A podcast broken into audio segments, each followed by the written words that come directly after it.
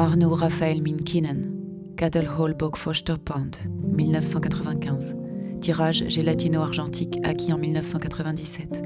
Né à Helsinki en Finlande en 1945, Arno Raphael Minkinen vit à Andover, aux États-Unis.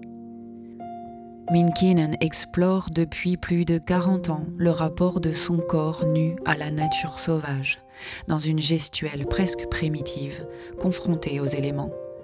Il teste les limites de l'endurance du corps dans des mises en scène inconfortables ou périlleuses pour lui et souvent déstabilisantes pour l'observateur, mais jamais dépourvues de malice. Il a choisi de travailler sans assistant, sans manipulation d'aucune sorte, avec pour seule aide un retardateur ou un déclencheur souple, convaincu que l'image qu'il a en tête, mais qu'il ne contrôle jamais dans le viseur, peut advenir et constituer le miracle qui motive son inlassable exploration. Cette image a été prise derrière sa maison où des petits étangs très anciens continuent d'engloutir les arbres environnants.